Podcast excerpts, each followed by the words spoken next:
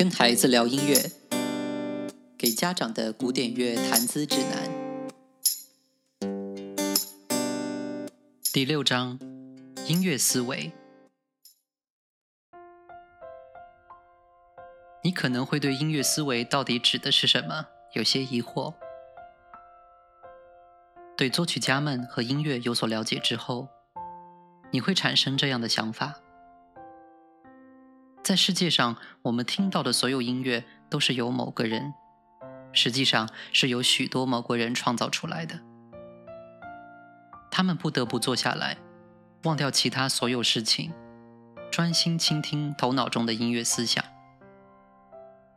如果你独自一个人静静坐着，你会发现，你能轻易思考词汇和句子，并且真的在脑中听到他们，而不用发出任何声音。与此类似，作曲家坐下来，一个音符一个音符的倾听音乐，清晰的仿佛是被一架钢琴或一个管弦乐队演奏出来一样。而且对他来说，所有音都有明确的含义，就像词汇对我们来说。都有明确含义一样，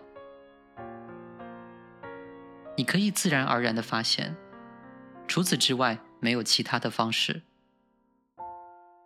只有当作曲家能够真切的考虑一切，才会有音乐。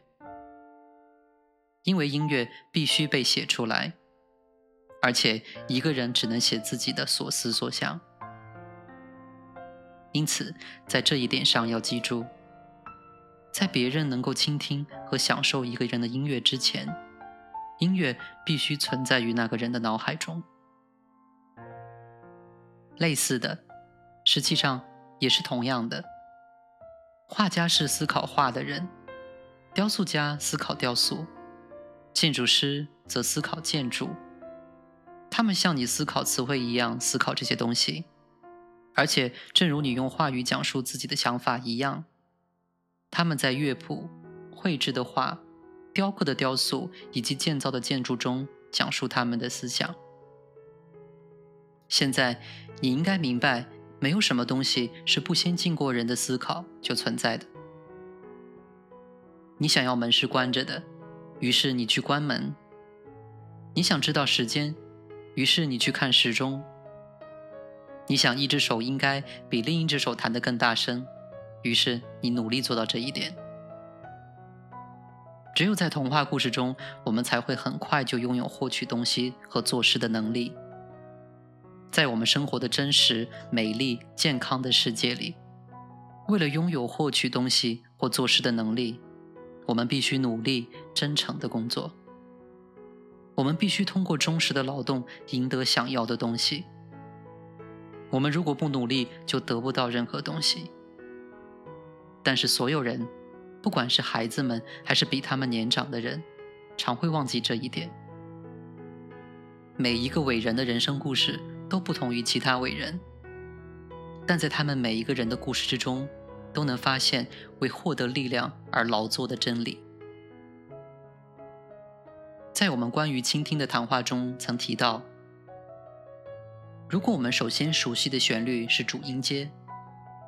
我们就能更容易地理解我们所听到的周围声音。为了思考音乐，我们有必要知道这一点。事实上，如果不知道音阶，对音乐的思考就不可能进行。音阶的学习并不困难，所以你们所有人都应该把它快速而准确地记在脑子里。现在，你可以不用把音大声地唱出来，就能够听到音阶了。仔细的听听看，是不是这样？现在想想你知道的旋律，你唱的歌曲以及你弹奏的作品，你可以非常大声的把它们唱出来吗？你会唱它们吗？或者用中等的声调唱？或者可以像对自己呢喃一样轻轻的哼唱它们？又或者你可以不发出任何细微的声音思考它们？每一个音调。都和你大声唱出来的时候一样清晰。我可以告诉你们的是，贝多芬的许多伟大作品，都是在他的耳朵聋到根本听不见自己创作出的音乐的情况下而写的。因此，他一定是能够写出自己的思想，使他听起来正如他想要的那样。当你们明白这些步骤和方法的时候，你们就开始懂得思考音乐了。让我们在这次谈话中探究钢琴在我们的音乐思考中需要做什么。头脑中的音乐和钢琴弹出的音之间有什么联系呢？实际上，钢琴似乎就是一部照相机，为我们拍出一张关于我们写作作品的照片。的确是一部精细的照相机，它拍下的不是我们能够看到和触摸的东西，而是只存在我们身体内的看不见的东西。然而，正因为钢琴是如此忠实于表现我们的内心，它也许会给我们造成很大伤害。我们可能习惯于相信钢琴会替我们思考，并在实际上让它这么做。我们不是仔细的看，用头脑阅读和理解新乐谱，而是跑到钢琴前面坐下，用我们拥有的弹奏技巧，用我们的双手而不是头脑来理解它。现在。有很多人这样做，有年轻人，也有老人，但只有年轻人才有机会正确的构想自己的音乐。年老的人如果不是早已学会怎么去做，将永远不可能成功做到。这是一条不变的法则。我们已经谈到聆听很多次，因此它现在应该成为我们的一个固定习惯。让我们现在记住这一点：聆听不是用耳朵听，而是用思想听。它是集中在听上的思想。我们越坚持这种听音的习惯，就越能从自己的能力中得到更多力量去理解音乐。这些都是相辅相成的。我们不久就会发现，我们不仅对发出的音调产生思想，对印刷的音符。也产生思想。随着我们对音阶知识的增加，这种思想会越来越多。我们现在知道了一个最伟大也是最奇妙的科学真理：任何伟大的知识来源于不停的学习初始步骤。主音阶，正如我们第一次学习的那样，似乎是非常简单的事。但如果我们一生都这样认为，我们将永远不可能发现它所包含的奇妙的东西。因此，我们在学习思考音乐时要遵守的三个简单的原则是：一、听所有的音符；二、永远不要停止学习主音阶；三、习惯于聆听内心的音符。如果我们忠实于这些规则，随着不断增加的学习和勤勉。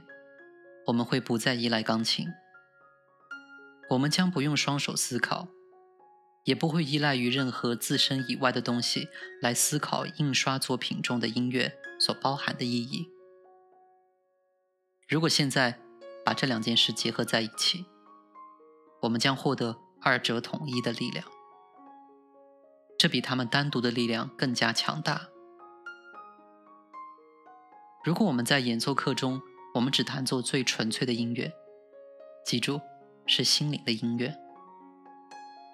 如果我们忠实于简单的思考课程，我们将不仅获得纯洁思想的力量，还将获得越来越强大的思想的力量。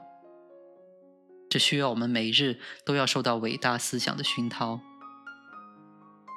伟大的思想存在于我们学习伟大的音乐时，阅读一首很好的诗歌时。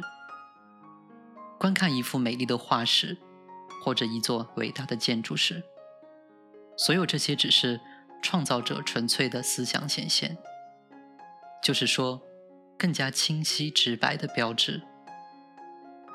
托马斯·卡莱尔，本世纪的一位苏格兰作家，他说的不假：伟人是良师益友，我们在看待伟人时会受惠良多。